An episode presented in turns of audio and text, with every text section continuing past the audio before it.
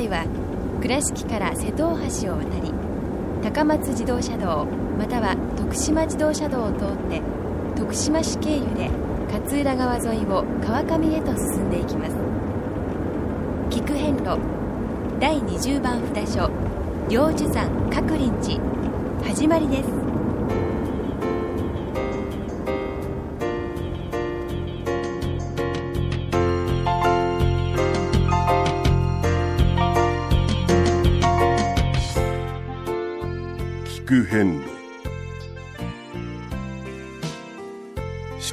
88箇所をお坊さんの先立ちのもと一つずつお送りする番組です。出演は倉敷中島高蔵寺住職の天野幸雄さん。落語家で矢掛町国商寺住職の桂米広さん。そして杉本京子さんです。この番組は仏壇仏具の法輪と「ちりめん問屋 J チョイス沖縄料理ティーラ高蔵寺倉敷倉歯科以上各社の提供でお送りします。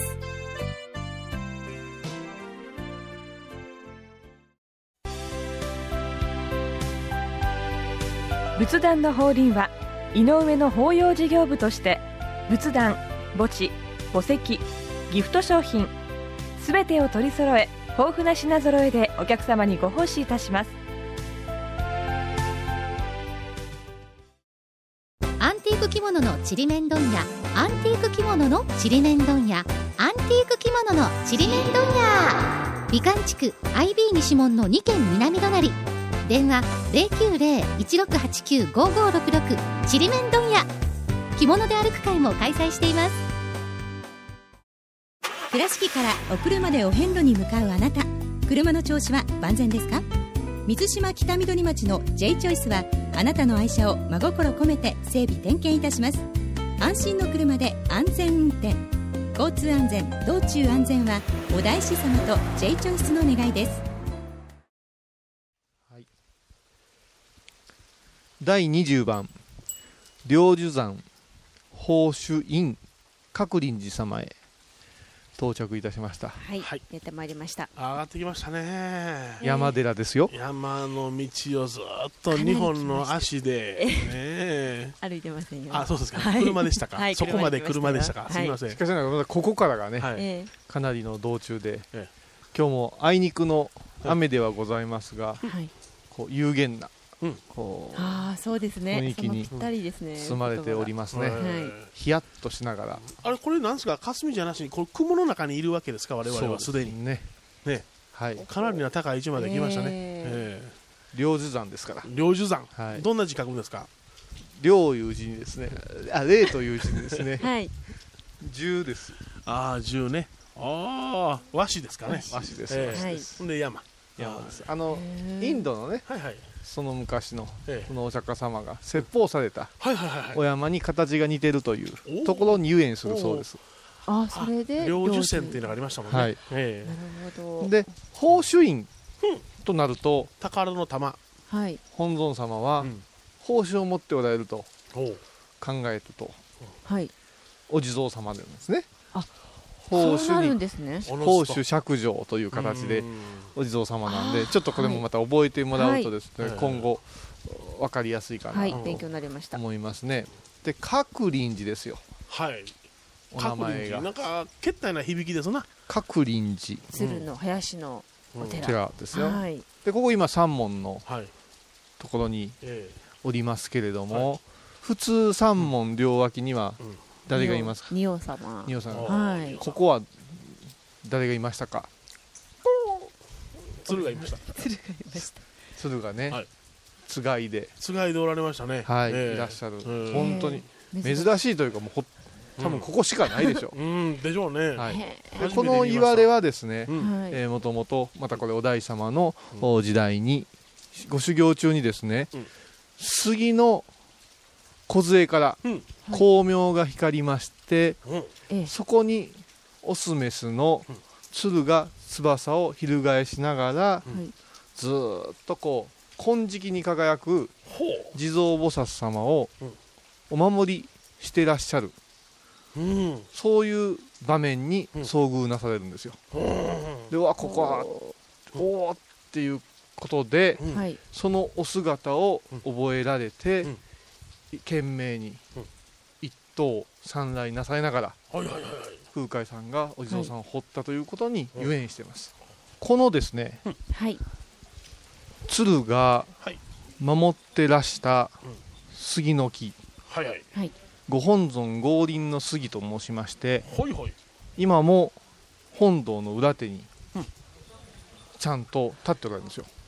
あそうですか。で今日はね、うん。ぜひそちらもお参りさせてもらおうかと思ってます。それからここのお地蔵様のお話にはもう一つちょっと不思議なお話がありまして、ええ漁師さんがですね、うん。あのーイノシシをうん。追いかけまして、はい。矢を放ったと。はい。そして弱ったイノシシを追いかけまして、ずっとするとこのお寺の方へイノシシが逃げ込んできたんですね、はい。で逃がすかと。ずーっと追いかけていくと本堂の前でイノシシが消えるんですね。はい。そして本堂の前にええ。本堂を覗いてみますと、うん。胸のところにうん。傷があって血を流しておる、そのお地蔵様がいらっしゃるはあそうですか。このえ姿を見た漁師さんはもう愕然としてはい。え自分の過ち今までしてきたことに悔い改めてうん。ものすごく残業をしてうん。身をもってですねうん。残業したと。そういう塚もまだここには残あっておるということですね。だから当時のうん。そのどういうんですかねいろんなし仕事はうんあったと思うんですけれども人間の横暴な姿とかそれから鶴がねうん。ずーっとお地蔵さんをとかこの自然を擁護しているというお姿があるとものすごく共存の部分をはい。訴えておるお寺じゃないかなっていう気がするんです。はあなるほどね。人とええ。その自然とうん。それから仏様天と地とというこの調和をはい。ものすごく求めてうん。そういうことをずっと訴えていらっしゃる。ですから麓を見下ろすような形でええ。今もなお霊験が深くはいあるんじゃないかなと思います。はい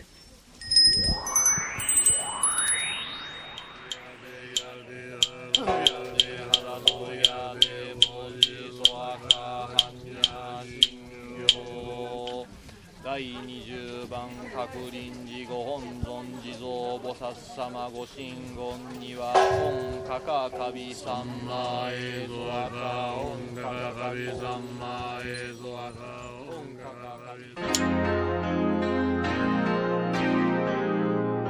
聞く遍路。本堂でのはいお勤めをはい。収めましたけれども、はい。この今我々がいますところはですね、はい。えー本堂から少し左へ振った位置にはいおります、先ほどお話ししましたけれどもご本尊がはい。合輪したというはい。降りてこられたという杉の木が立派にですありますね。ね立派ですすごいね樹齢はねどれぐらいなんでしょうかね。すごく大きな木ですねまあねお大様の年代から言うたら1200そう年ものと想定されますけれども、えあの先ほどのですね漁師さんのお話がありましたけれども、えはい。ずっとこう勤めさせてもらうときにですね、本堂の正面を我慢してもらうと言いますね、うん。やっぱしこの言葉をなんか忘れてはいけんなと思いましたね。ほう。大塾という言葉。大塾。ああそう大か受大塾。うん。うーんと代わりに代わりに。受けるはい苦しみをという、大う塾んそうなんですよ。お地蔵様のねえ第五聖願はご利益なんです。えうん。もうお地蔵様のお仕事というのははい。創業というてええ。和尚様の姿をしてるわけですよね。えあの頭を丸めて、えはい。あれは和尚さんのお姿っていうことはええ。もう我々とはい。同じ立場に降り立ってはい。しっかりとええ。あなたたちの苦しみを代わりに受けて差し上げるよっていうのが役割なんです、ええ。だからあのよくねお地蔵さんは水子さんとか子供さんのお守りをするなんて言うんですけども、そういう父母の苦しみ悲しみもええ全部受けるし、はい。それから子供の苦しみも受けるしええということで、身近な仏様として、そうですね。延べに一番祀られているのはお地蔵様ですよね、ええ。これも全部もうあなたたちの痛みや苦しみを取り除くよというためのええ。もうなんかこう補給ポイントのような役割なんですよ。ええでその話をこう大塾という言葉を読ませていただいてええ。先ほどのお話に移り変わったらはい。イノシシのええ。苦しみを取って差し上げて、あなたええ。いい加減にしときなさいよって漁師さんをはい。こうね戒めたとえいうことが言えるなと。自分が身代わりになって漁師の目を開かせた。そうですね。と言えますね。えでお地蔵さんは簡単に代受してくれるわけではなくって、ええ。私もあなたの苦しみ痛みを取って差し上げる代わりに、はい。一つあなたも自分に何かを課せてはい。禁じて、ええ。そしてややりませんかってことでお坊さんの格好お坊さんというのはしたいことを一つ我慢して、ええ決まりがたくさんあって、はい。生活して戒律を守るでしょう、ええ。そこから来てるということを考えたら、はいはい。このお山全体がもう本当お地蔵さんだったんでしょうね、でしょうね。うん。だから至る所にもう本尊様以上にええ。お地蔵さんを感じれるそういう場所なのかなという気がします。それからあのー向かってですね、え本堂正面に見て右手ですかね。右手ですかね。はい右手。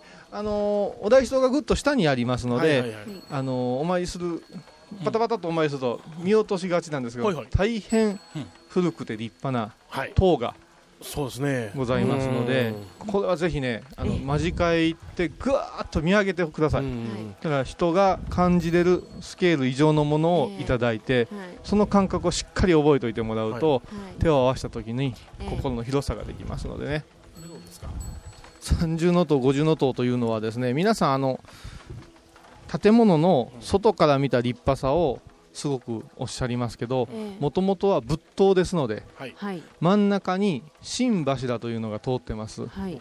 礎石の上に、ええ。えー皆さんで身近でいうところのお塔場はいお当塔場ありますね、はい。そのお塔場がものすごく太くて、ええ。長くて立派な、その新柱ほとんどが木造なんですよ。木,、ええ。木でできた一本物なんですけども、それをずーっと高くしまして、ええ。その周囲を守るために、ええ。ああやってお堂をつけていったのが30、50の塔なんですよ。はい。あということはその30なり50なりの塔そのものじゃなしにその新柱がご神体ということなんですね。そうです。でじゃあなぜそんな大きなものをええ。建てたかと言いますと、はい仏様が例えば手の上に乗っかってくださる仏様、あここにいらっしゃるなっていう身近な感じ方もありますが、えぐーっと引いた立派な大きさであったら、どこからでも見守ってくださってるっていうことを感じれるわけですよね。なるほどね。うん。あのシンボルとしての、ね考え方、はい。それは建物にはよくありますけれども、はい。そのもともとルーツの考え方が塔にあります、はいですからああ仏様がいつも我々を見守ってくれてるなって五重塔や三重塔を拝観した時にははい。感じるべきで、そこに仏様の深さとええ。尊さをはい。もう一ついただけるという、そういうものでございます。あくれぐれも見落とさないようにですね。本当に。そうです。こちらのねその30の塔は中の中心部分を見つめて光を感じてほしいと思いますけども、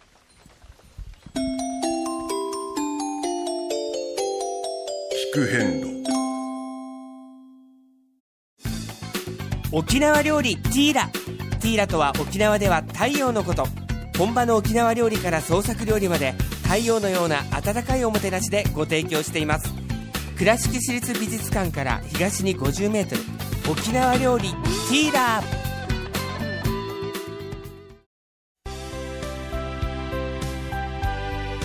仏壇の法輪は井上の法要事業部として仏壇墓地墓石ギフト商品すべてを取り揃え豊富な品揃えでお客様にご奉仕いたします。高蔵寺は七のつく日がご縁日。住職の仏様のお話には生きるヒントがあふれています。第2第4土曜日には子ども寺小屋も開校中。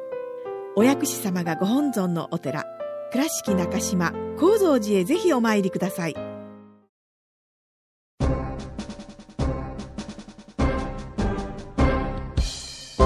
お四国お遍路にまつわる物語。今では見られない風景を織り込んで今では語られない伝説をお届けします。創作小話「デコボコ同業記」ああやっと着いたでえらい山やな。あありゃ本堂やな。おおご本堂の前に庭の鶴がいてるで。ああこちらは鶴の林のお寺。第20番お札所角林寺さんやからな。あ鶴の林か。なんや鶴の群れみたいな感じやな、うん、お大師様がこの山でご修行中に杉の木の梢が光った。近寄ってみるとメスとオスの鶴がその光を翼で覆って守ってる。なんじゃいなとご覧になられると黄金のお地蔵様がおられたという話が伝わってる。ほう。黄金金のお地蔵さんか早速お大師さんそれ叩き打ったか？アホバチ当たるで。お大師様は三尺の地蔵菩薩を刻まれて黄金のお地蔵様をその体内に収められこちらのご本尊とされたんや。はあ。鶴がお地蔵さんを守ってた境に角林寺やねんな。そうや。そやけど仏教では鶴の林の角林にはもう一つの物語があるんや。仏教を最初に説かれたのは誰やったかいな。バカにしないやそれぐらいわかるお釈迦さんや。うん。そのお釈迦様が亡くなられる時インドの櫛ながらの皿の林に入られ宗樹の下に行かれて右脇を下にされ見足を重ねて横たわられたんや。すると皿宗樹はにわかに花を咲かせお釈迦様の上に供養するかのごとくハラハラと降り注いだ。その咲かせた花と降り注ぐ花によって皿宗樹は真っ白になりあたかも鶴が翼を広げているような光景であったらしい。その様子を角林というんやほんでこちらの三号が領寿山。お釈迦様が晩年多くの説法をされた場所の名前がついてるやろ。おそらくこの角林寺さんはもともとはお釈迦様を信仰するお山やったんと違うかな。山門のところに漁師塚というのがあったな。あんまりの山のしんどさに全く覚えてませんがまあまあ帰りに見たらええ。その漁師塚はこちらのご本尊のお地蔵様の霊験に関係してるんや。元禄の頃今から300年ほど前のことや。この山のふもと久国村に伊佐田という漁師がおった。弓矢を持って料金を連れて山に入ったんやけどどういうわけかその日はなんも取れんかった。角林寺の山に入ったら獲物が取れんのになぁと恨めしそうに見とったんやと。角林寺の山林は聖地やから殺生禁断。鳥や動物を取ったらあかん決まりやった。すると目の前に大きなイノシシが現れ角林寺の山林へ入っていった。伊佐田は急いで弓を構えて殺生禁断の山林やということも忘れ矢を放った。見事矢はイノシシの胸に命中した。せやけどイノシシは胸を射抜かれたまま山へ逃げ込んだ。そうはさせじと伊佐田はイノシシを追う。追う。追う。殺生禁断の山へ入る。入る。入る。ザッザッザッザッザッザッ。なんや竹谷の話講釈聞いてるみたいなワクワクしてきた。いつの間にか角林寺の本堂の前に来てた。イノシシの姿はない。お堂の前にはイノシシの血の跡。扉が固く閉ざされた本堂の中へと続いている。イノシシ開けて入りよったんや。清のやっちゃ。アホ違うがな。不思議に思うた伊佐田は角林寺の住職遊山上人に事の次第を話し本堂内を見せてもろうてもイノシシはおらへん。失礼しましたとご本尊様に頭を下げ拝見するとなななななんとご本尊地蔵菩薩様の胸に伊佐田の矢が刺さっておった。大変なことをしたと後悔をして罪を償うために遊山上人に従って出家をしたんや。そらショックやわな。お地蔵さん矢で射抜いてしもたんやもんな。そやけど仏さんやったらうまいこと逃げられるのと違うの、えー、逃げるとか避けるとか。そんなことやれへんね自分に矢が刺さっている姿を見せるため。つまりいさ他に気づかせるためやがな。何を？うん。イノシシを助けるためか摂政禁断の場所を怪我した罪か摂政そのものかそこに至るまでの因縁か。伝わってる話では摂政禁断の掟を破った伊佐田を戒めるためお地蔵様自らイノシシに姿を変えられて犠牲になられたとされている。わしが思うに伊佐田は仏道に精進する時期が来てたちゅうこっちゃな。それ以来こちらのご本尊様を八百一蔵と呼ぶようになったんや。伊佐田のお墓が漁師塚気づかせるためには導くためには仏様はいろんなことしはる。それに気づくためにはわしらの精進も必要なんや。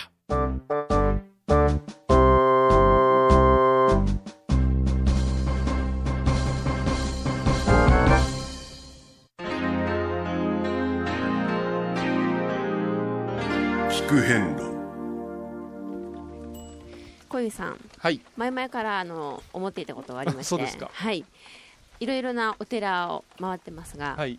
お寺のお名前についはい。てさまざまなまあ漢字ですとか、まあ、はい。言われもあるとは思うんですが、はい。どういうふうにお寺の名前というのは付けられるものですか？そうですね、はい。まあ、古義という古い時代のお話が中心になると思います。が、そうですね。ここのお寺なんか比較的イメージしやすかったでしょう、はい。こう鶴がにはええご本尊をお守りしてたというところに言われして、ええ。そしてね、うん。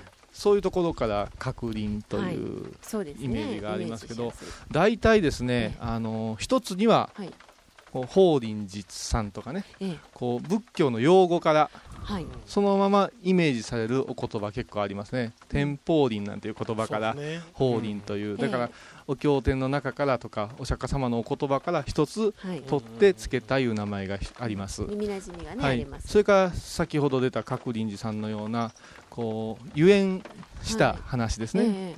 伝説のようなまた伝わっておるその演技というものがあって、ええ。そこにこう付随して名前がつく場合があります、はい。それからもう一つは土地の名前にあ重しておる部分がですね。ありますね。そうか。熊谷さんがそうやったんですかね。熊谷さん、うん。そうですね、はい。ですからうん。そういう地形やええ。だからまあちょっと言わせてもらうと最近どんどん名前が合併やなんやで変わってきてますけれども、はい。本当のこう歴史を知ろうと思ったら、昔のねええ。名前やそういうものとそれからお寺の名前を照らし合わせると、はい。そこの地域の歴史も分かるような、はい。そういうことも大事な遺産なんで、ええ。あのむやみやたらにいたずらに変えることっていうのもちょっとお坊さんの立場からははい。苦言ですよね。そうですね。うん。はいだからそういう意味でいろんなお寺の名前の付け方まだこれからずっとまだ20番ですからね。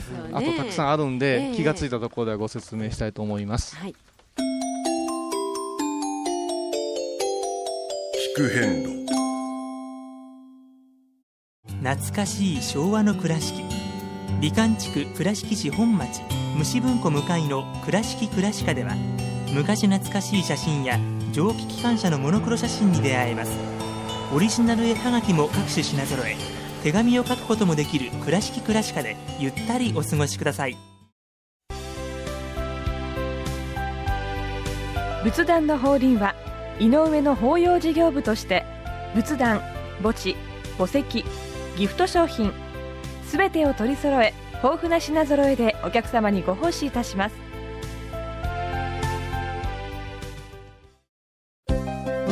遍路の最新情報や出演者のブログを見ることができるウェブサイト聞く遍路 .com 番組をお聞きになった後でホームページをちょっと覗いてみてください。音で紹介した内容を写真でご確認いただけます。まずは「聞く遍路」とひらがなで検索。20番。覚林寺様を収めました。はい。お疲れ様でした。お疲れ様でした。雨の中でしたけれども、ええしっとりとそうですね。キリッと冷える思いでした、うん。雨だけに苔がとてもここは苔むすというねね。表現がぴったしの、はい。やっぱり歴史をすごく感じましたね。ねえ。歴史を感じましたね、ええ。私も自分の歴史を振り返りました。どんなことがおありになったんですか、10年ほど前にね僕ええ。こちらにお参りさせていただいて、ええ。泊まってますそうです。宿泊ですか？宿泊してます。はい。その時にえねえ、あの僕はあの入り口の宿泊所のね外が見えるところに泊まってたんですが、ガタガタとする音がすねあの外で聞こえるんで、えで何かなと思ったら農協所に人影が見えたんですよ。ええ。で僕の覗いたら歩き遍路の方がそこで宿を取っておられましてね。あ農協所のところで、うんそう。はい、当時はできたんですね。できたんですね、はい。今は無理かもしれませんけどね。あ寒いだろうなと思って歩き遍路ですかってあそうなんです。ご修行中ですか？はい修行させていただいてますっていうことなんで、えはい。じゃああなたの修行のお邪魔をしてはダメですねって言って僕は自分の部屋の毛布をね、部屋に招き入れたらひょっとしたら修行のお邪魔になるかもしれないんで,、ええ。ーで毛布をあの持って行きまして、はい。これでもお使いくださいって言って、はい。お渡ししたことを覚えましてね。ほんで僕がねの僕が部屋に帰ってご卒業ですそうそう風邪ひいたんですよ。代わりに代わりに。あー。大塾してました。いいお話ですね。でしょ、ええ。私には地蔵菩薩様がその時降りてこられたと思いますわ。さて、ええ。えーさてですね、えー次はまたまた難所なんです、はい。21番大龍寺様はえ西の荒野と呼ばれてまして、はい。随分深い深い山をはい。お上がっていかねばなりません、はい。えー車で参りますとロープウェイまでがうん。だいたい11キロ2キロうん。ございますが、えはい。えー車では30分ほどで到着します。はい。はい。そしてまたロープウェイ乗り換えてずっと上まで行くんですけれども、はい歩く方はですね、うん。キロ数は短いんです。はいはい、7キロ半ほどですけれども、これがうん。急坂ではい。なかなか大変なご修行でございますから、短いけれども山の中を突き切っていく感じね。前半のクライマックスと言っても過言ではない、そういう行場に次回は参ります。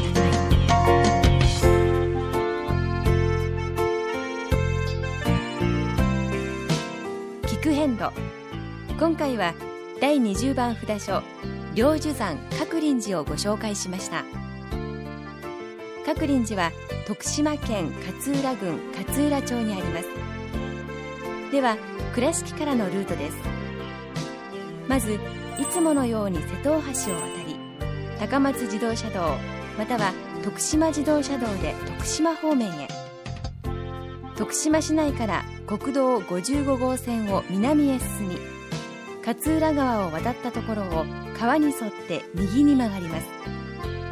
そこから県道16号線をおよそ13キロ進むと勝浦高校がありその手前を南の方向に山道を進むとおよそ5キロで鶴林寺の下の駐車場に到着します。鶴林寺までは厳しい山道が続きますので車の運転には十分お気をつけください。それでは次回も一緒にお参りしましょう。